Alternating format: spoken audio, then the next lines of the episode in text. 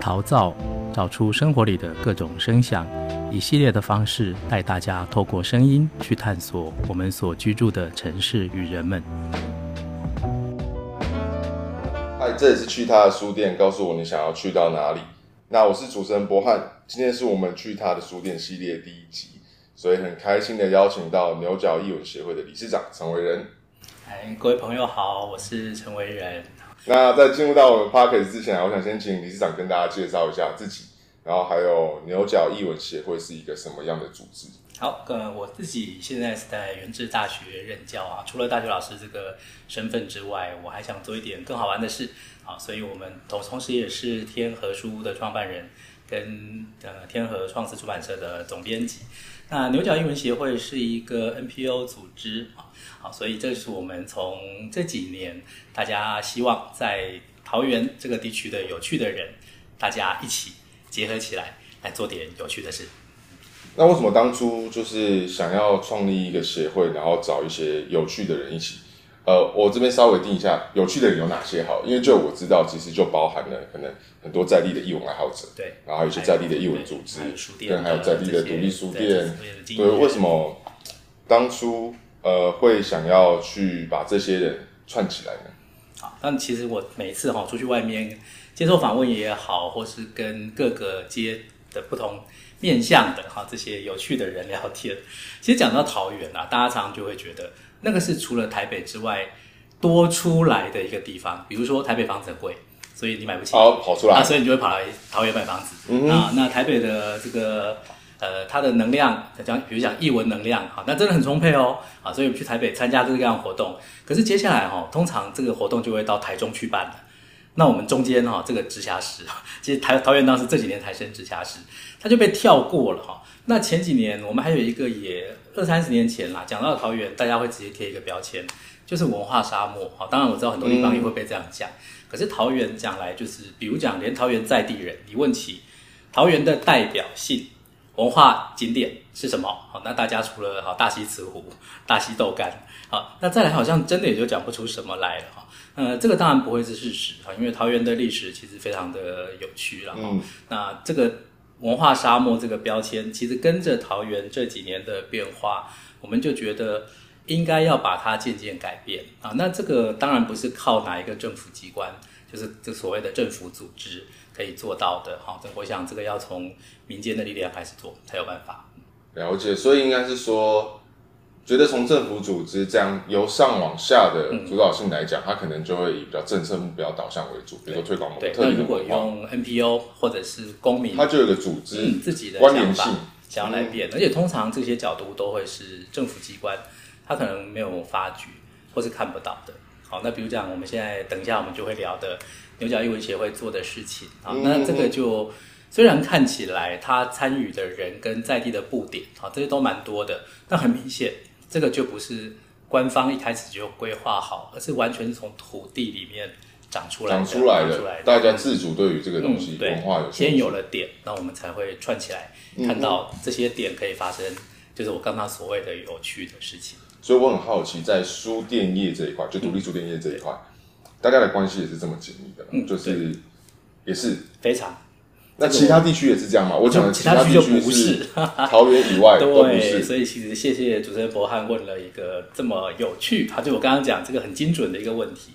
呃，桃园以现在来看哈，我们的桃园总共有十三区，嗯、我们的行政区是十三区哈。那我们现在独立书店哦，呃，在这五年来，其实应该说五到十年了哈，应该就是说它突然暴增。嗯，好，那这个具体原因呢，我们可以细聊，但以数量来看。它真的是大概是在全国范围内独立书店速度增长最快、最快速的，应该说是前仆后继的哈。当然，我这边也必须要强调，不是所有书店开下去都活得下去。当然，当然有些是关掉的，就是有些是先锋前驱，那也有在中间呢，因为各式各样比较现实的因素经营不下去。但无论如何哦，桃园的书店的总数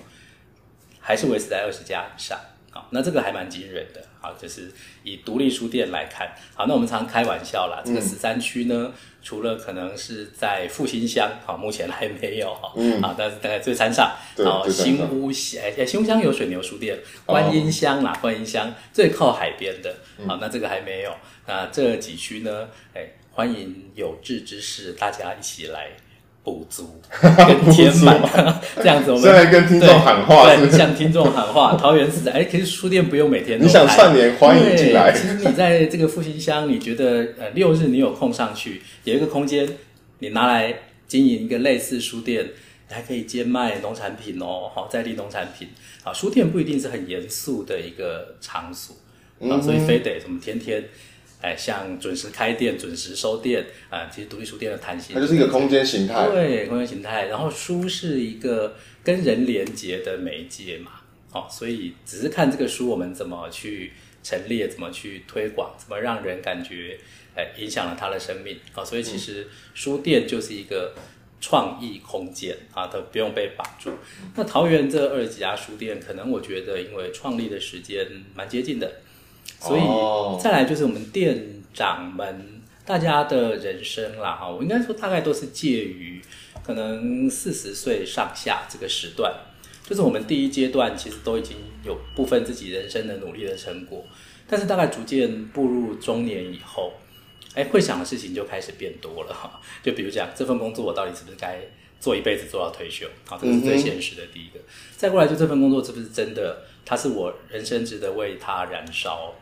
那再过来就是很多人想要回到土地，好，当然我们很多人不见得是桃园在地人啦，哈，但是因为这几年桃园的发展，所以大家纷纷定居桃园。像我自己本来是新竹人，嗯，好，那以前念书都是在台北，桃园就是一个我经过的城市而已。嗯，但是这几年因缘机会，那我也成为桃园市的市民，好，就定居了。那定居之后才开始关注桃园，好，那大家都觉得桃园是一个非常有发展性的都市。好，所以大家来这边的时间相似，人生想转换的背景相似，那跟土地的兴趣也相同。好，所以大家不约而同都想到，哎，独立书店啊这样的一个有趣的行业，然后或者一个有趣的空间，是一个选项。那大家在没有互相讲好的状况之下，纷纷开了。那开了之后，我们就看到了，啊，当然就会去拜访一下对方。哎，大家真的觉得调性、节拍、思维，哎，真的都很接近。想做的事情也很接近啊，所以大家果然就在这么短的时间内就有这样的一股串联力量啊，所以我一直说桃园的独立书店这样一个模式，其实在其他的都会区不好复制啦，因为讲来桃园真的是一个比较年轻的城市啊，所以大家进来是想要改变一下这个都市的风貌啊，大家纷纷都有这样的一个内心的期待吧。那像台北这么久。那书店前前后后开了这么多，嗯，呃，大家彼此都是业内，所以那个可能有点竞争关系了，哈，跟每个行业都一样。嗯，啊，那桃园是知道，呃，大家规模都不大，所以。一定要竞争的话，那其实又离得远，它其实也没什么好竞争的。嗯嗯嗯、我们还不如把这个饼一起大家合起来，然后画大一点点，画大一点，把这个边界画大一些。先把生态的圈子弄完之后，嗯、大家再看。大家都是都是厨师，好，我们可以在这上面，这个这个披萨上面，它加很多哎色彩鲜艳缤纷的东西啊。所以桃园我觉得特质是竞合啊，大家纷纷想要合作提点子。嗯，一起做事。所以，我可以说，其实大家在开独立书店这件事情，除了包含他自己对空间的想象之外，其实也有呐喊到他那一个年纪他自己对于自己人生未来的看法。对，所以可能会包含那样的生活样态，或者是对居住环境周围的生活样态有更多的关注。嗯，没错。好，那我想要拉回协会，那这样协会呢？协会其实我知道，呃，大部分的协会伙伴应该都是书店书、呃、对。对成员嘛，就是在地的艺文爱好者。对，然后除了刚刚聊的那一块，呃，成员们的各自开店的脉络之外，嗯、我也蛮好奇，就是为什么当初协会想要取这样的一个名字？是，对对对。今天我是以协会理事长的身份。哎，没错，所以没有发现我很少一直叫你老师吗？我很 怕大家误会，所以我要认真的把牛角译文协会，没错，你代表好好呈现代表大家，真的，真的，对，其实协会。很快哦。我们这个比以天河来说，呃呃，天河是二零一七年创立的哦。嗯。那其实协会在二零一八年的一月啊就成立了，其实也就是那个时候各书店纷纷开设的前后期啦。啊，就是那个时间点是一致的哈。嗯。那大家就是除了知道，呃，书店是分点的，那我们必须要有一个将来有一个统合一起。接案子、执行跟公部门啊，其实因为协会是一个 NPO 组织，哈那这样说来算是第三部门啊，啊，就是除了公家机关跟呃盈利组织啊，那之外，我们是一个 NPO 啊，或者一个 NGO，那这个第三部门其实它发挥的功能跟前面两个公家跟纯盈利就是完全不一样的。嗯，当然，啊、当然以书店来讲，我们毕竟还是要。盈利还是要赚钱啊，但是当书店想要一起做事的时候，单一书店啊，它的力力量也好哈，或者说他所处的位置也好，他就比较不适合去一对一的去跟政府机关啊，或者是其他的相关机构接洽。好，那我们这个时候就发现，想要做更多的事，那你可能就要有一个统合起来的 NPO 好，所以大家就很快的在二零一八年一月。这个协会就很顺利的成立，就开始运作了啊。当初会想要取这个名字叫牛角嘛，但我知道有人觉得，嗯，你看这个名字，哎，不是开独立书店的名字应该要潮一点，所以这个名字看起来有一点乡土气，哈，带一点乡土气。啊，对，这是我们故意的。那为什么要叫牛角？哈，牛角，呃，这个当然有一个典故啦，这个用的是唐代。李密啊，哎，不是写《陈情表》那个李密哦，《陈情表》那个李密是近代的，我们唐代另外一个李密，小时候家穷啊，所以他那时候呃在进修的时候都是一边放牛啊，一边就把书，书籍、汉书哈这些书挂在牛角上，就是边工作边读书。那从此以后就变成一个好勤奋哈，或者是有想要提高自己文化水准的这样一个象征哈。那我们会取这个名字，是因为桃园其实以前是农业立县啊。所以它是一个很重要的农业县，哦、所以我们这边皮塘水圳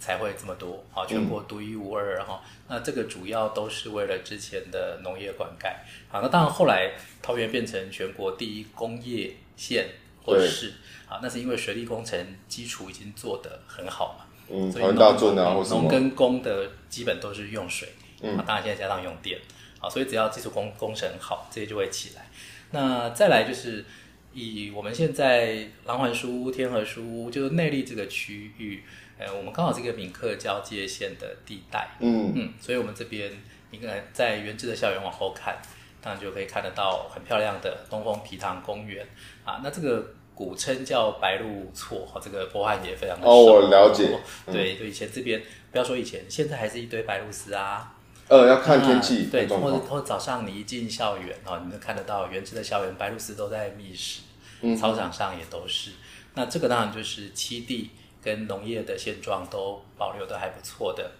现象才会出现啊。讲真的，我们当初也很想叫白鹭错协会，这个听起来更乡土一点，点。这个有点太乡土，可能会让人家以为是某一个社区的社区。因为听起来比较像做社造的，对，做社造的，对，完全说的对。就太像社造了，嗯，啊，但是我们一开始的确就想，第一个，它要有在地的基本历史历史特质，历史特质，历史特质。好，那再来这个典故本身，它又跟文化啊，就是它毕竟牛角挂书这个典故，嗯，书是现在我们这么多家书店跟爱书共同的，嗯，共同串联，所以刚好借由这个典故，就把我们的期待就通都串联起来了哈，那就使用了。牛角这两个字啊，现在看起来也觉得嗯还不错哎。过了这六年，这个名字倒还真的是越看越喜欢。好奇问一下，因为其实就我感觉，我之前也有参加过协会，我参加的可能是在观音那边的一个协会比较多，大家是以推广客家文化为主的，所以我会很好奇，就是其实当协会成员人多的时候，我很好奇要怎么去统合那一个方向，嗯，因为比如说这些都是书业的店主嘛。那可能一个相近比较的方向会是可能阅读推广会是一个，但是每一个书店其实大家想推广阅读的方向议题是不见得一样的。对。对，那那你怎么在就是这么多成员在可能开会的时候，或者是在提出协会愿景的时候，你要怎么样去让这些力量可以集合在一起，然后可能在网上申请或者是向外输出？对，这是我我好奇的的第一个啊，然后延伸就是。那统合之后，你们办了什么样的活动？可不可以分享？哎，我自己是这样觉得啦。如果协会一开始设立哦，我们就设立了一个很高的目标。嗯，那这个看起来都是有点打高空，因为大家毕竟都是想要内心有一些些想要做事的动力嘛，所以大家聊一聊之后。可能都是在比较细微的地方，觉得嗯，我们频率相近，所以我们就串就串联就串联。所以当然牛角，我们准撇开那些真的当初缴出去成立给政府看的时候那些哦，我知道好章程啊，那些章程宗旨之外，那大家真正的想法比较重要啊。那，这个是我们最在乎的。嗯、那第一个，我觉得牛角有一个比较天生的优势，就是的确大家都是从业者啊，或者是人生已经我刚刚讲可能进已经步入青壮年。就是大家在自己原本的专业领域，在自己的事业上，其实都是有相当经验的专业人士。好，那带着大家原本已经熟悉的领域，大家参与这个协会的时候，大家就会分工，就会做得比较理想。因为善于企划的人，哦，嗯、我能了解。对，善于原本就是网络工程、资讯，哈，那大家都有专业。好，那我刚才讲的就是主持人提问这边，我觉得有一点哦，那我觉得是各个协会。其实都要共同面对的问题啦，哈、嗯。那比如说，大家一开始的想法可能啊，比如包括我们桃园这二二十家独立书店，它的确在不同的社区做的事情都不一样啊。对，哎，那那大家关注的焦点、经营的方向也不一样。那到底在协会里面是怎么变成大家能够一起做事？对，哎，其实最直接的，呃，话不多说，就是战场最重要。就比如讲战场实接实嘛，嗯、就是我们直接办活动。啊，那比如讲协会到现在政府的我们接的这些案子，应该说申请的案子哦，是从来没有停过。所以其实只要办活动，那大家就要玩真的，因为经费下来了，要核销要核实，那我们还要具体成果。那我们也不是只都给政府做面子，呃，每一个书店要有具体的实际的成收成收有收益啊，那有成果有成就感啊，所以大家都知道啊都是为了要做事，哎，但是活动一办下去。讨论跟磨合这个阶段，那当然真就是不足为外人道了，那个是一定的。好，所以我觉得在做事情里面、办活动里面磨合，好，那再来也可以去理解其他书店的需求到底会是什么。哎，讲真，我们有办一个很有趣的活动，就是叫做店长增能，好，每月增能，哎，叫技能交换固定交流会。这是什么活动？嗨，就比如讲，比如讲有些店长他。出身，比如讲像我一样是中文系，嗯，中文系没有学过什么叫做账务跟会计哦，哎，那你不要，不要就是不要啊，所以那开书店有时候就很靠 feel，就比较进出货，看感觉，看感觉，好，这个好，这个卖卖的好像感受会卖的不错，对，卖的不错，或者说啊，这个大概有赚就好，哎，可是真正以以月结之后发现，对，如果你真的要开，就是有登记的这个企业，这个营业单位。你每年是要找会计师做这些事情的耶，哎，那个不能叫做什么我凭 feel 或我感觉，哎，好像过得去啊，这些就有人就很耐不住，或者这个东西很琐碎嘛，嗯。啊，哎，但有些店长就会来带大家怎么样去在会计上面啊，就是让自己有基本概念，还有会有一些系统，它是比较好操作的哈啊。那像前几年疫情流行的时候，哎，其实我们早就有做过线上。像这些城市的预演，就是会议会议，就像哦线上会议，哎，或者是其他的这些，就是远端的互动远端它需要线上开设活动、线上开设课程、线上开设讲座的时候，哎，那时候我们大家感觉到哎状况不太对了，那就赶快就把这些能力哈，大家通通都建立起来，嗯所以就是店长交换技能，我觉得这个真的很还蛮有趣的，对，很很好玩，真的很好玩，嗯。就可以跨足到不同领域，大家原本的专业拿出来分享的那种感觉。对对对，嗯。呃，除了店长真人的活动之外，呃，比较常协会以协会这个组织为单位为大家申请比较常做的活动计划有哪些？好，那诶，我们活动从上到下了哈。那呃，我们现在目前合作最频繁的，因为毕竟在桃园，对，啊所以我们合作最多的事实上还是跟市政府文化局这边。就是图书馆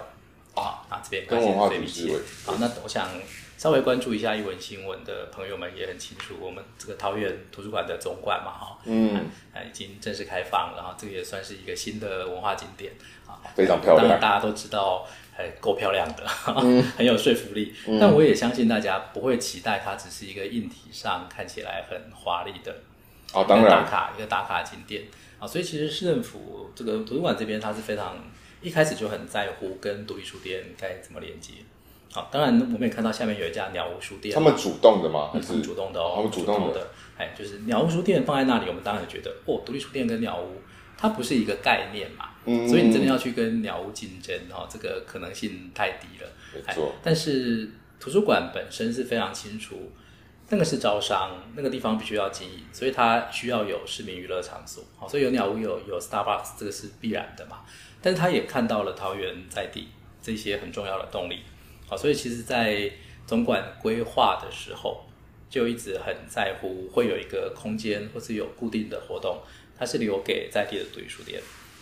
一部分是介绍，一部分甚至可以开放让独立书店在那边，因为办活动啊，因为有比如像市集这些，那独立书店也是可以有实际上的获利，或者是知名度的曝光啊。所以这一点也蛮感谢桃园市政府的。好。那再过来，真的就是比较大型的计划，就是一定要有协会的原因。啊，比如像刚才刚才谈的那个概念，他只要各自去跟独立书店谈，其实就 OK 了。对，他自己去创，他自己去传是可以的哈。嗯、但我们现在有一个协会，它是可以单一的统一窗口，就可以一次谈。但是如果你要接更大一点的活动，嗯、像全国性的活动啊，比如讲以文化部啊这个国家层级，他要办的活动。他可能那个活动的经费比较高哈，要的 KPI 效值比较明确啊，那这个就比较难是由单一一家小型书店去跟政府承接，即使你有这个想法，但是人力上、嗯、时间上，他可能不太认为您有那样的能力，那你要申请大概也不太能，不太对对，好，所以这个时候要要么就是有一家比较大的公司。那有有点要背书的感觉，对对对，要么就是要有一个 NPO 哈，他原本已经有相当经验，他看得到你前面执行的这些累积的成果，好，所以我们有几次跟文化部是去承接世界阅读日，好，这个是在四月的时候嘛，嗯，啊，是全世界的共同的一个在译文界的大活动，那我们译文协会就有承办过全国性的世界阅读日，啊，那这个是全国走读独立书店办的在地。它周遭的走读路线啊，但是我相信从社区去看，耆老去看，还有书店自己来规划，这个可能就会有点不太角度非常不一样，对，就会不一样了哈。所以我们那次是有书店，每一全国的哈这几百家书店啊，分别规划大概几十条走读路线吧哈。我真的记得那时候很受欢迎啦，几乎都是秒杀。哦、啊，一半出来之后，因为那时候大家走的方向，因为我有参与到其中嘛，嗯、那时候大家走方向比较偏向深度旅游一点，然后配合。嗯也不说配合啊，主要还是推广阅读为主，所以会有那个书目做延伸，然后再拉到土地上，然后去走，你可能书目会碰到的。一个知识或者就是书籍嘛，先当先当个那这个底，对，先当个底子，然后再去跟其他的活动做延伸。哎，这个倒是我们之前比较没有看过的。嗯，那像今年我们又有去承办一个，哎，文化文化部其实真的很重视 我们接下来。到到底实体书店的走向会怎么样嘛？好，所以今年就会有一个实体书店串联，嗯，办理创新舒适的计划。呃，它里面有几个重点：实体书店，嗯，啊，串联，对不对？嗯、然后是舒适，书的市集，书市，书市，书市。好，那所以这三个合起来，而且他还谈到创新嘛。这个，当然我方我也知道，纸本对新的。一代在数位成长环境的一代来讲，纸本的确是相对陌生，嗯，相对来说是一个比较远的媒介，这个无法否认哈、哦。嗯，所以到底你今天办了一个书的市集，那我打个比较有趣的例子好了，然后你说，比如讲你在卖录音带，哦，会有多少人来买？啊，你买黑胶可能还有一些固定的群众哦。你要把那个氛围打出来，嗯，就是你你不能，嗯、比如说。在一个场合里面，我我放录音带，然后他放 CD，然后放黑胶，然后这边又就播什么？你要你要有这个就是旧媒介。但是如果你在这个时代，你坚持还要卖录音带，还要卖很酷哎，还要卖黑胶，好，但有可能对，但你怎么卖？嗯，这个怎么卖？那我觉得对新一代来讲，你逼他去说哦，你一定要看纸体纸本书，这也就等于逼他去听录音带或黑胶是差不多的概念。嗯哼，虽然我讲可能极端了一点，但是这个气氛已经出来了嘛。啊，因为它的市场掉得很凶，现在书店渐渐消失，大家还会感叹一下。那唱片行呢？哇，非常 瞬间就不见了。其实现在大家会买唱片的，应该就只有我真的很在追这个团或者什么，我是支持的心，而不是那一个听对，对那个逛一下唱片行，对，不是说听那个音乐会是本质，而是对啊。所以我自己看到唱片行，哀都没有被哀一声，唱片行就在我们的生活当中消失了，是很感慨的啦。啊，真的真的、啊，你这样一讲对比的话，那倒是真的。所以书店，我觉得嗯，还有一些大家。书店得到的关注度其实算算高喽，所以它毕竟是人类文明累积了这个对上千年的结果嘛，就是纸本书、嗯、这件事情。这个基因文化基因大概是没有快拿被拿掉了。嗯，好，所以我们今年就是因为这个协会，我觉得就是我们前面前置准备工作哈，包括桃园之间彼此的理解，还有书店们之间合作的默契。还有我们分布的地点啊，还有大家一起真正想对未来的想象，所以文化部这个计划跟我们来讲调性就非常的相合啦。哦，所以今年我们也比较荣幸啊，就真的是拿到全国最高补助额嘛，哈，所以这个等于说是给我们的一个肯定。桃园书店跟我们协会啊，原本做这个的确跟下一步的国家文化政策。还有我们刚刚谈到的文化创意产业，就书的出版、出版阅读产业啊，这些的未来都是刚好就是符合的啊，所以我觉得协会这个路线目前走的是还算蛮稳健的啦。嗯，了解。那延伸再问的话，就是在好奇，因为讲说协会已经六年了嘛，所以刚刚也分享了大大小小不同的活动跟串联的合作，所以我蛮好奇说，那你理事长觉得说下一步，呃，先对比一件事情好，就是。在一开始开创协会的时候，嗯，你们设定的方向跟愿景，在经过这六年是有达成的吗？还是说过程是碰到哪些困难？那相比于过去，你觉得这个目标接下来再往下走六年也好，或者再往下走多少年也好，呃，那一个方向或者是愿景会到哪里？嗯，呃，当然这边我觉得有两个面向可以谈哈。那第一个是。其实以独立书店来讲，我们平常大家各自在经营的时候，都已经花了自己绝大多数的时间，啊，所以真的经营实体书店是很辛苦的事啦。呃，做这些事情是额外在奉献对时间、嗯、精力再拿出来做，好，呃，以我刚刚讲比较现实的层面，就是当我们在办这一些活动的时候，它到底有没有办法回去帮助书店的实体营运是有实质上的。帮忙帮助的，嗯，其实这个我想也是国家政策，打一个文艺，那个大家又不能靠文艺当饭吃，嗯哼。如果这个东西它不是成为产业的话，哦，比如讲像日本跟韩国，大家都知道它的文化软实力输出是非常非常可观的，而是世界级的范围。好，那如果台湾也想要这样子去推的话，那这边我还是要帮台湾出版业说几句好话哈，就是台湾人虽然不多嘛，两千三百万，可是台湾是全世界出版。能量第二的国家啊，这个出版能量是以每十万人人均出版书的数量，好，那第一个完全不意外是英国，它是文创大国，首先提出文创跟所谓文化部层级的概念就是英国，英国是第一啊，他们阅读量也是第一，没话讲。可是台湾是第二哎，所以这个很多人都不晓得这件事情，好有趣啊！大家明明都不买书，但是为什么台湾出版的书的量，好，就是说它的它的能量是全世界第二，这里面到底？是产生了什么误会，或者是产生了什么落差？为什么？我刚刚故意用误会，就是一堆人在生产，可是明明我们在消费端就看到大家都不买书。哦，对对、啊，是发生了什么事呢？对对，对，台湾每年哦，现在还是出，当然现在以前是平均大概四万种啊。我所谓用种是有时候一种可能它好几本啊，一套也算一种哦，所以用本数比较不准，嗯、我们就是用种数。种数。那以前大概都是四万哦。那这几年当然景比较不景气了嘛，嗯，大概就落到三万五六左右。哎，可是你看，一年三百六十五天，台湾是一年出五六万种，那每天等于差不多有一百本。是啊，所以各位看到这个出版能量，台湾是多么的丰沛，也表示我们之前这个产业本身培养出来的人才，从内容产出、作者到编辑到出版社，其实它是很有底蕴的，它是非常有底子的。所以台湾这个底子是一直都在啊，即使这十年。真的整个总营业量一直在往下掉，可是这个趋势只是赚不到钱，可是人才都还是在的。那台湾的内容产出也都还是在。但如果说再继续赚不到钱，嗯、这些人才会慢慢流失。所以为什么国家现在必须要有政策？那我们现在协会的立场也是想，可以借由这些活动，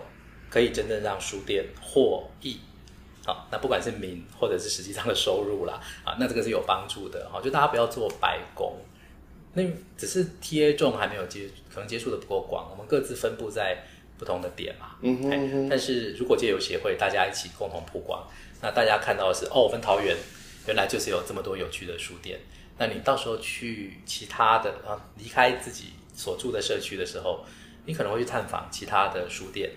跟那个书店相关，它周遭的社区。好，那我们也有现在很多呃是。景点探访是以书店全国书店为探访这样的一个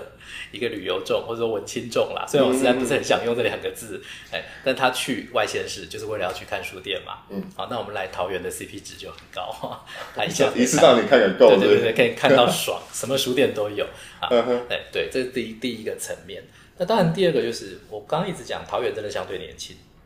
所以其实桃园在目前现在最重要来讲。呃，当然经济是第一啦，啊，那个市长们当然也都很强调这件事。那再来就是一个文化愿景这件事情，它到底该怎么怎么怎么去思考？所以我刚刚有说，我们好在尽量不要谈什么太崇高的东西。对，刚刚有讲到，对，有讲到。但是因为桃园毕竟就在动了嘛，对，而且动得很很快。好，那当然政府也比较愿意投入投入经费，所以你看到桃园这几年新的场馆啊，各式各样的博览会，很多的艺文团体啊，艺文团体其实是办的很多的。那我们身为桃园在地啊，就是能发声的一份子，就是我们自己是开独立书店，自己在艺文界，自己在媒体上，好，都各自有力量。那桃园这个整个文化该怎么形塑？呃，我觉得也是慢慢在这五年才开始比较有得奖，就比较蓬勃嘛。你想到的时候，我是比较有办法去连接。好，比如讲皮糖跟水樽，它摆在那边这么久了。嗯，但是很很多人土生土长，他都不知道为什么有皮皮糖跟水樽。哦，那以台湾人来讲，更说，哎、欸，这个现在是七月啊，不要接近有水的地方。哦、所以，我们对这种水文化反而是很不熟。哦，那这个如果没有努力的话，我们对皮糖水樽现在的连接感就不会这么这么这么深啊，这么深。好，那再来桃园，像北边，像桃园市是闽南人哦，闽南人的聚落。啊，南边的中立是客家人聚落，嗯，好，那这个在全国也是很独一无二啦。所以说不是台湾在占南北，我们桃园就在占南北嘛。嗯，啊、那为什么还有占中立跟那那对中立中立人不会说自己是桃园人啊？对，就是为什么？哎、欸，他很多人也他都很多历史，那很多人是开玩笑，只是听过，但是不知道为什么。嗯，哎，但是现在我相信很多下一辈的年轻人他都讲得出来了。好，这个就是因为当时历史变迁、行政区的划分。啊，就变成桃园就会有一个很丰富的文化特质。那现在我们大家都可以直接说出来，哎，大家这些是不用再去找书了。那这个我觉得不是那么快的事情啦，啊，是这几年啊，所以我觉得独立书店如果可以帮助，或者说我们的协会是可以帮助桃园未来的文化蓝图或者文化叙述，可以直接有。投入啊，就是因为我们协会现在做这件事情，对，比如讲啊，桃园的独立书店，现在大家是可以直接说出来，我们桃园就是有全国除了双北之外最多的独立书店，哎，就一句话就可以直接讲了。嗯、那我们我们协会就觉得我们做的事情就很有价值了哈。哦，对，所以以上是一个是书店本身到底有没有办法直接有帮助啊，经营获利，另外一部分就是一起把桃园的故事讲得更好。其实刚刚从前面一路聊到这边。就会发现说，其实很协会在讲到名字的时候，可能有些在地性，然后再讲到说，可能书业跟附近的社区的互动，然后再讲彼此对于地方关系的诉说。所以我很想让理事长跟大家分享一下，就是这一次有拿到说那个文化部的创新舒适的计划嘛？那其实这里面除了包含刚刚讲的实体书店串联跟实体书店书市哦，跟舒适三三件事嘛。其实我发现，呃，协会在接的时候，其实有在扣回一个主题是地方文化这件事情，所以我很想要让理事长跟大家分享一下，就桃园这个区域的地方文化的脉络是怎么样子的一个脉络，让我们的听众也可能稍微了解。不然我们刚刚讲的很多内容，他们是有点离太远的，对对对，因为刚才我们已经其实有稍微提到提到一些了哈。那以站南北这件事情来讲，嗯，那在省道上纵贯路就是我们所谓台一线哈。那其实你从桃园一路到中立啊，就是开车的时候，你可能开车没感觉，但如果你真的有下来买东西，你就会发现，哎，闽南话跟客家话，它是直接在你开没有多远这段路程当中。就有你就感觉到了，嗯，就感觉到差异了。嗯、所以我们讲说，闽客交界线是在我们内力嘛，往巴德、小里这一带哈。那内力真的是中立哈，真的是中立国的中立。嗯，好，那为什么会有这样子的一个过程？我刚刚讲说，其实它本来就是在台湾先民开发史上，它本来就是两个不同的聚落啊，只是到了比如讲日治跟后来国民政府啊，它为了平衡地区的发展，就把它除了从台北跟新竹之外。另外再划分一个新的行政区域，好，所以这个就是一个被创造出来的桃园行政区的概念。但是也因为这样子，他就把这两种文化，它本来就包含在里面了。好，那再过来桃园，我觉得最大的卖点，哈，它真的是一个文化多样宝库。好，我知道很多听众，全国的听众朋友就觉得，我我的家乡也不差。嗯、没错，我们这边有很多应该不会输。好，是但是我们桃园呢，为什么讲是宝库？嗯、那我们就呃列出来之后，大家来比较看看好了哈。嗯、那我们刚刚讲北边是闽南，南边是客家，好、嗯、客家。那再过来呢，我们还有泰雅，好，因为在复兴乡这一带啊，嗯、因为这个是在原住民。那另外一部分呢，在萧里的文化，就是在这一带哈，萧里到龟山这一带呢，是之前的平埔族。嗯，就是萧里社、龟仑社，嗯，好，所以我们是有平埔族文化，然后客家，再加上闽南，好，那再来桃园有全国最多的眷村聚落，嗯，那这个也就是从一九四九年前后，那这样子过来，国民政府过来之后，呃，等于是在中国大陆、中国各省的文化，那纷纷也在这边落叶归根，哈，那比如讲大家比较熟悉的。像龙岗这个地方，哦，不晓得听众朋友们有没有去过龙岗吃米干？哈，嗯，那以我们桃园在地来讲，吃米干可能算是一个日常，很熟悉的事情。嗯，但其实并不是。哈，这个离开了桃园，讲到米干，很多人就对听众有听过，那是什么？哈，好，所以这个米干就是属于云南云贵这一带的饮食传统。那这个是异域的孤军啊，从金三角那一块跟国共内战那时候比较有关系。从国共内战一一路延伸到七零年代啊，那他们一直都在这个泰缅边境活动。嗯、那后来国民政府安置的时候，是把他们安置在龙岗，嗯、啊，所以就会把我们刚刚讲云贵的滇缅这一带的饮食，那就会带过来。哎，所以这个是眷村的文化跟呃一九四九年之后的移民文化。那再来还有一个特质，就是我刚刚讲，桃园是工业大市嘛，嗯，所以我们也拥有全国最多的移工，移工、嗯、啊，那移工现在已经超过十万人了，哦，所以现在讲起来，桃园两百万人口，十万吗？光超过超过。非常多，对，那再加上新移民啊，新移民的一代跟他的二代，现在应该都长大了，对，跟他的二代早期来的应该都长大了，所以会到了中立跟桃园的后火车站这一带，就会看到有很多东南亚的。这个饮食饮食料理啊，跟聚落啊，所以桃园本身现在的国际化程度啊，那不是只有青浦 跟这个这个桃园国际机场啊，那我们才要看到在这边一起共同生活的这些移民一代二代，跟正在我们这边努力帕比亚的这些义工，你看那总数都超过十万人，所以它是一个非常明确的这个人群活动。的线，就是说你去感是感觉得到、感受得到的，好，所以这样讲起来，桃园真的是在全国算是很独一无二的一个地区啦，啊，不管从历史的纵轴，跟现在全世界这个人口移动的横轴来看，哎，那桃园真的标准就是一个刚刚讲文化的资料宝库啊，还有太多事情可以做啊，嗯，我刚听完，其实很像那个，很像台湾的一个小的缩影，所以就是台湾的缩影。哇，我觉得很酷。所以桃园真的是台台湾史的的一个浓缩。应该说我没有那么了解台湾史啊，但是就我听到我可能国高中学的台湾史，让我有这样的感受，或是好像桃园是一个台湾这样子移民史的一个缩影，然后在这里。再来再加上现在正在发生的事，对，正在发生，正在发生的事。那我想从刚刚在聊气化这件事情延伸说，哎，那我们书店在这样子的文化脉络底下，我们在地方上可以扮演的角色会是什么？我们刚刚讲到这个桃桃园十三区嘛，哈，对，十三区。那除了两两三个区域现在还没有独立书店之外，好，那桃园在地的独立书店，它都分布在，真的是在居民社区当中哦。好，这边我们先稍讲一个就比较外缘的，就是看独立书店的样貌了哈，再来谈独立书店到底想要做什么事情啊？对，好，那为什么我讲桃园独立书店很接地气？哎，就是各位朋友如果要来拜访我们独立书店的话，千万要有信心，就是你看到的地址是正确的，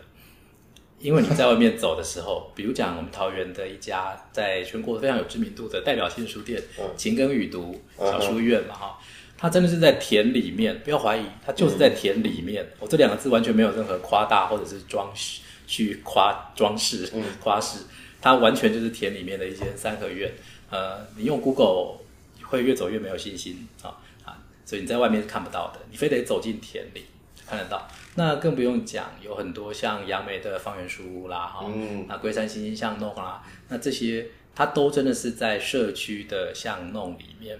所以你走到外面，你可能会觉得，怎么可能这个巷子走进来会有书店？会有人想开在这，或或者说这里居然会有人要开书店？哦，对，这个是疯了吗？开店应该要开在大家看得到的地方，那你就你就照着地址走进来，或是问问周边的人就对了哈。好，所以这就是桃园的书店都看起来很隐身，但是这边讲的它是很非常非常跟在地的居民是结合的结合哈。那每个书店都在做什么呢？那一部分是跟自己的理念有关啊，比如讲像蓝环书，那这个是在全国都很有名的，就是我们做性别友善，对，这个是完全支持做性别议题。那这个有趣的是，是在一个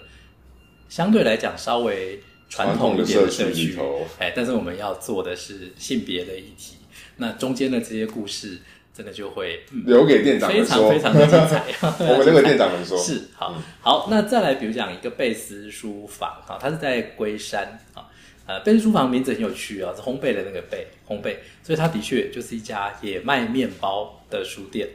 它同时有帮大家有做烘焙的服务啊。呃，但是它因为位在长庚医院的附近，嗯，那边也是一个长庚医院的新兴社区。所以这个店长再加上他自己的父母年迈嘛，好，在照顾父母的这段过程当中，他知道台湾接下来要步入高龄化社会，但是绝大多数的人，还有不管是高龄者、乐龄者、银发本身，跟他的下一代的照顾者，他对这样子的一个现象其实是没有太多的思考。因为在上一辈的时候，嗯、他们可能没经历过嘛，对啊，上一辈还没活那么久。发展，呃，博汉讲的很直接，没错，就是这样。啊、就是台湾现在平均寿命，对啊，就是八九十岁啊。嗯，等于说我们退了休以后，你还有相当相当一半的人生会陪伴你的长辈一起、嗯，就是长辈自己也要再度过后半段的人生，在寻找人生价值、意义、自我照顾。嗯这些都是之前没有，他们的父母没有经历过，都没有这种蓝本，哦，所以这个是一个大重大议题了。嗯，那贝斯在这个社区，因为他那边就会有比较能结合在地的这些医疗资源，嗯，跟关心医疗的人群，啊，他就专门是在做乐龄照护、老年照护啊，医疗相关议题。反正一家书店会去带动，就表示他看到了嘛。我也觉得那是他，他本来可能完全没有想到。他可能就是我就是做烘焙，我就是做一间有趣的书店，哎、嗯，但是因为来的客客群会互动，跟他聊这些事，哎、嗯，就是再加上他我说人生的一些进进阶到了这个阶段，哎，他就对这个议题兴趣就会非常非常的高哈。那更不用说我们桃园有几家像毛怪啊，像小兔子啊，那这些当然都已经是很著名的做亲子议题。好，那因为新兴社区桃园是一个。很健康的人口结构，我们是正金字塔结构哦，哎，在全国很少见哦。对，所谓正金字塔就是，所以我们现在出生率还是高，出生率非常的高。嗯、然后我们的国小跟国中孩子在增增设。嗯，以我自己来讲，我大概就是十多年前搬来桃园嘛，然后就可以看得到，那时候很多年轻夫妻搬进桃园。然后在这边生儿育女，好，那生一个生两个，那现在这些小朋友就慢慢长大了嘛。对，好，所以我的社区就很明显，那时候是新社区，现在大概十十十十年出头吧，十一二年，那小朋友刚好就是到了念国小，哦、然后要升国中，啊、嗯，差不多这样的一个年纪，呃，桃园的人口是一直都很健康的，好，所以这样的一个人口红利，桃园都还在，那等于我们为下一代的投资就会比较比较多，愿意，嗯，而且爸妈在这一边是，嗯，对，不惜血本嘛，对啊，所以亲子市场在桃园，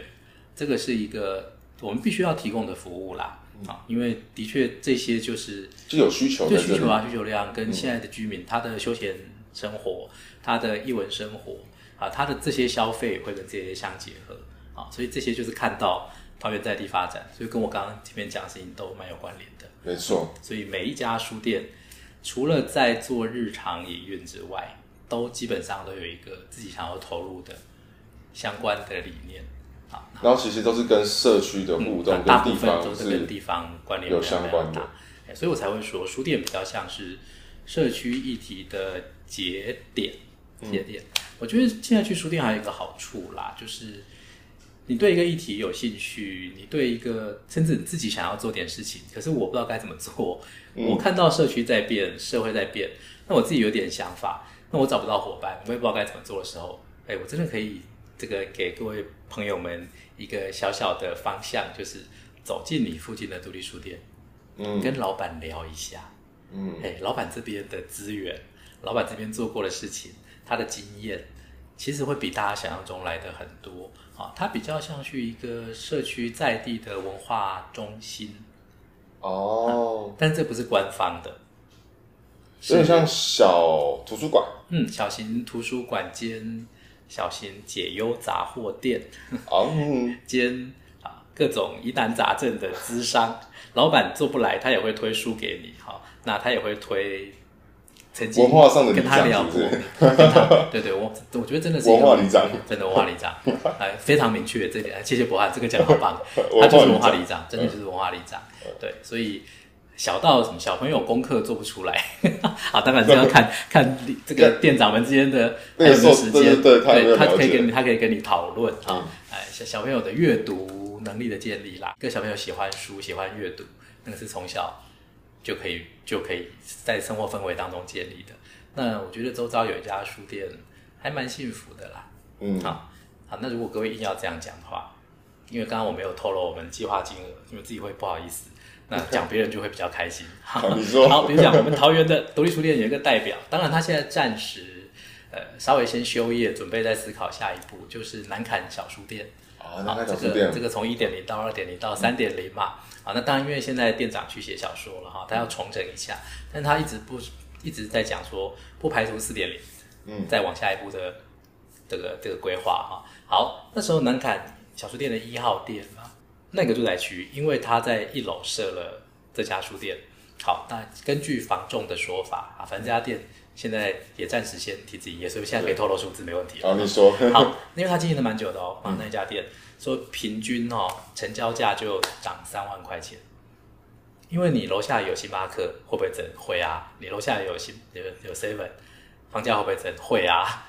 所以楼下有一间有名的书店，你没事就可以下去。所以说它也是营造大家对生活氛围的生活品质跟氛围。嗯，所以它的产值哦是不输给 Starbucks、嗯 Seven Eleven 相关的。当然，我们可能讲的不是营业额，对，不是营业额，而是对一个社区生活的价值，对社区价值，还有社区给你的所谓的呃有没有？质感哦，我要很慎选这两个字。质感，质感，质感社区，对，质感社区，人家哇有书店呢，感觉是完全不同。嗯，了解。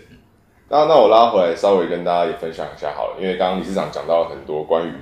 呃书店的店主们跟社区啊，跟地方，然后大家彼此之间是怎么样子互动的这个关系，所以我来跟大家分享一下，我们这次的 podcast 其实是呐喊了三个部分。然后我们第一个系列会做去他的书店，其实就是邀请书店的店主进来做访谈。然后我们希望可以透过我们的 podcast 听完店主的访谈之后，你可能对于他这一个店主有更深的了解，从而你对他的书店更有兴趣。然后你到桃园之后，有机会去探访到他们的书店。那接下来的第二个跟第三个比较会跟可能地景地质，然后以及跟饮食文化有相关。这这部分可以请。理事长可能再帮我们补充一下，就是我们这一整块 Podcast 计划里头后面的两个部分，我们主要会探访哪一些桃园在地的文化方向。好，那当然这个各地哈，现在当然都在掀起叫做地方学嘛，哈，对，好，所以其实刚才我们也可以简单说，这个可能是一个桃园学的概念，啊，只是因为听起来比较严肃，我们今天就没有一直在强调。但其实我们刚刚的漫画学全部都是，其实我们谈的其实全都是嗯。这样的一个观念，哈、嗯，好，那。刚刚我们谈到独立书店是一个很重要的桃园的特质啦，啊，因为其他地方它既复制不来，啊，这个也还没有出现，或者说它出现不了这样的现象，啊，所以书店已经可以讲。那我们再回归到，如果在桃园，就是以我刚才谈的那条路线，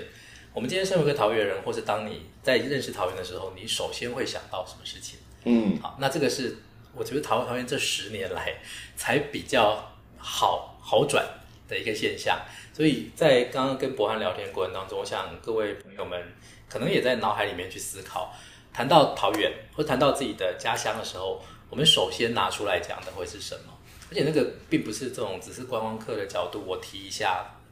而且你是你是带有感情去讲这样的事情的，哈，这点的确不是一件很容易的事啦。啊，那我们不是不是照本宣科背一背观光文宣，当然好，所以刚才柏翰提到两个部分，一个是。地景跟地质啊，地景地质。那另外一个第二个是饮食文化。好，地景地质在桃园哈，那大家现在可能比较熟悉一些些的，比如说钟兆政这样的一位非常非常重要，在整个台湾文学史上，他号称台湾文学之母。好，好，我没有说错哦，真的是台湾文学之母哦。台湾文学之父是赖和，因为他是孕育了很多这个下一代的，或者同代作家。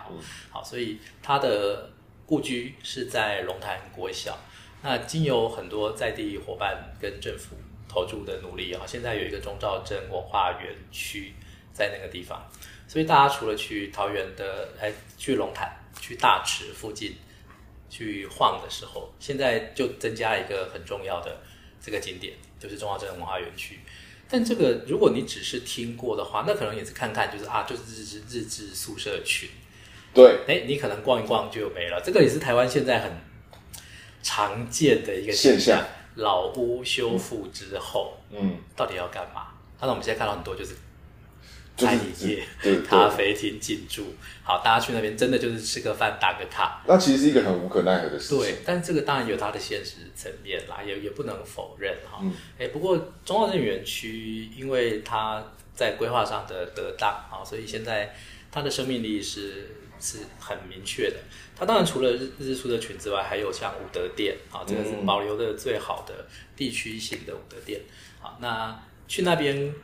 不是只有个空客啊，它还包括了非常多我们刚才谈的跟社区结合的活动啊。那我自己也在那边办过几场讲座，我觉得都很有趣啊。比如说这个讲座要开始之前，就会听得到里长广播，里长广播。等一下，我们的译文讲座就要开始了哈，哦、请大家现在可以往武德殿移动。很酷哎，地方听过有我上次听是叫我去打疫苗，好可爱哦，就就是疫苗，提提长这个乡亲们要喷药啦，要干嘛？啊，对对对，他会跟你讲，等一下马上就有活动喽，好，而且是艺文活动哦，很特别，而且在他们乡亲真的很踊跃，在五连办活动也都不用担心人坐不满这种事情，都马是全满，虽然大家都是扶老携幼哈，都来哈，就就很有趣，那。到底谁可以去谈说钟肇政这样的一个人，对于桃园在地到底有什么影响？他的生活的痕迹，他住过的地方，还有他写了这么多小说里面，其实有非常非常多的桃园元素。哦，像桃园大村，他就有写到，呃，林那龙潭古称林潭啊，那个潭还有乳孤山，就客家话讲灵姑山啊，因为它有两长得像乳房一样的一座山峰，就在在大池就可以眺望得到。那个几乎就是所谓龙潭人的原乡意象，有点像宜兰人看到龟山岛，你就知道说我回家了。那龙潭人看到乳孤山，看到龙潭大池，那你就知道回家了。好，那这个是表面上的自然风景。那我们刚刚讲地景地质的观念是，它怎么跟人文的历史还有人文的感受是合在一起的？那这时候我们看到一个很棒，就是中以中老的小说来做连接的话。那它就不会只是单一的地景，比较单调，你去照到风景就结束了。对，你是往龙潭一站，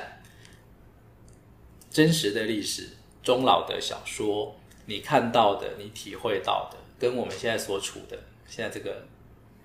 跟你同个时空的居民，大家都让这件事情再往下走嘛，好，所以我会觉得它是一个多维的体验啦，哈，嗯，它不是真的只是我只看到二 D、三 D，那往面再还有时间因素，所以我们讲地景地质最重要是把时间因素加进来，它其实是一个四 D 的观念，好，所以这种感受就是非常非常的丰富。那桃园有非常非常多值得去开发的地景跟地质，这也是我们为什么接下来下一步哈，对，下一步想要想要做的嘛。包括我们刚刚讲，呃，闽客交界线上，闽南跟客家展现出来的地景地貌跟房屋，它就是不一样。哦，那完全不一样。对，就是完全不一样。从建筑本身，从建筑这么近的距离，真是开玩笑啦，就隔一条路，对不对？对对对对。两边闽南跟客家建筑就不一样。对，就不一样。哦，这个真的是在台湾非常非常少见的。嗯。可以，而且保留的这么好，就是巴巴德那一带可以保留的这么好，哎，那真的是宝贝了啦！啊，那是我们现在才发现这件事情嘛。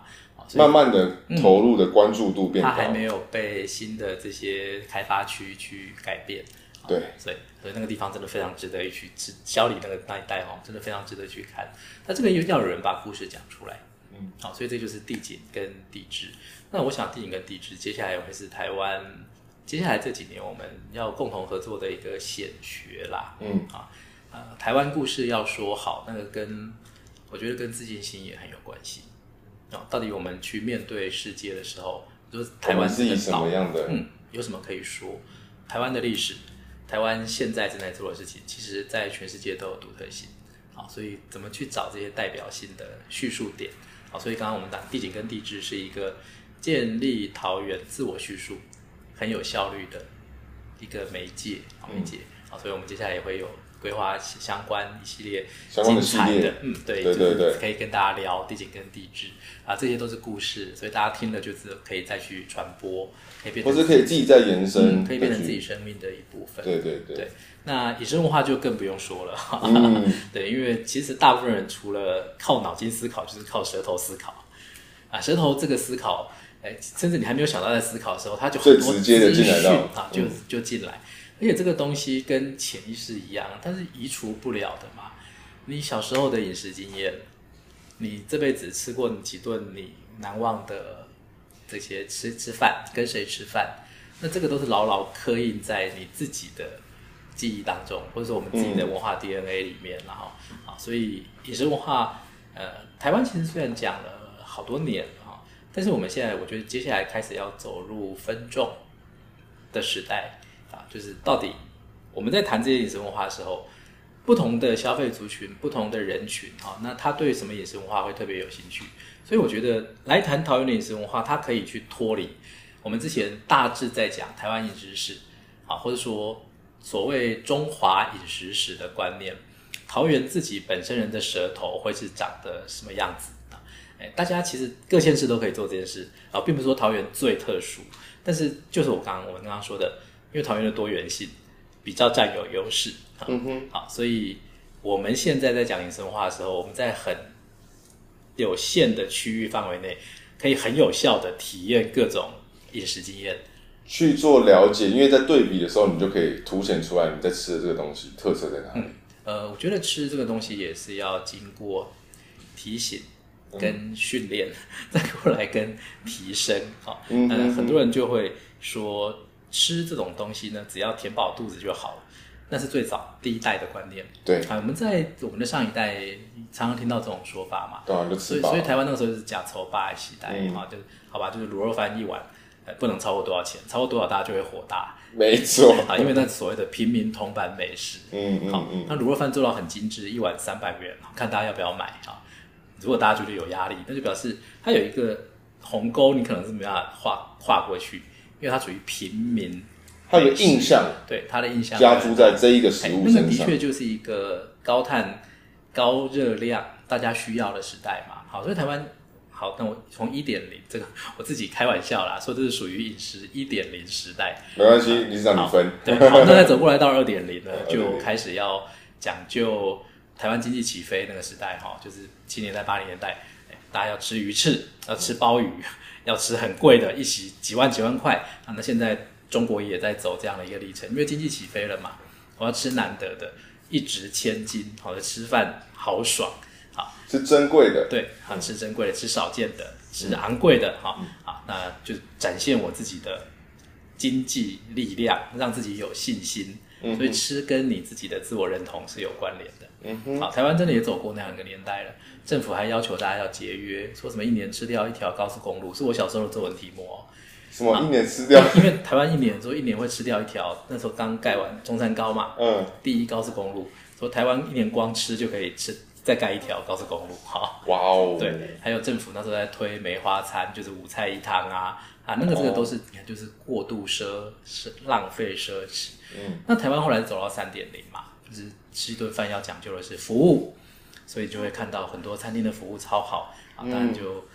某些集团特别强调嘛。对，没错。好，那进去里面服务不好，你就会火大，就叫你们经理出来哈。嗯。啊，这个就吃的是气氛，吃的是服务，这个大概是三点零。啊，服务不好，很快就在 Google 上被打被人家打一星。嗯，好，那再往下一步，其实就是我们要思考，再往下吃什么。我自己猜是要走到四点零的时时代，就是准备要吃的是文化。比如讲，我今天吃的这个百年老店，你就觉得这个跟刚刚开的它的气氛就是不一样。嗯，传承几代秘方，好，那这个都是比较粗浅的饮食表达啦。但是如果这个饮食背后，它真的是跟它的家族史是有关的，啊，跟我们这个在地发展是有关的。所以其实我们在吃的同时，吃进去的不只只有卡路里跟养分，你可能在吃那一个城市的文化，那个城市就是这样。东南亚其实我们不熟悉，但是我们借由舌头先去连接东南亚。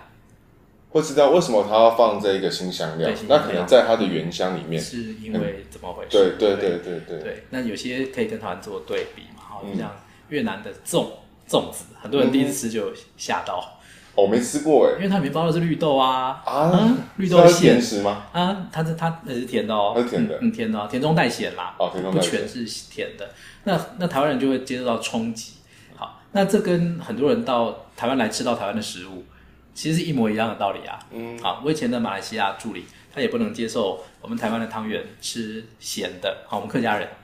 台湾吃咸，对，嗯，我从小就是吃咸汤圆，但他们认为汤圆就一定是甜的，嗯，还是认真因为这件事情跟研究室里面其他助理辩论，嗯，好，所以我觉得用舌尖先去感受差异，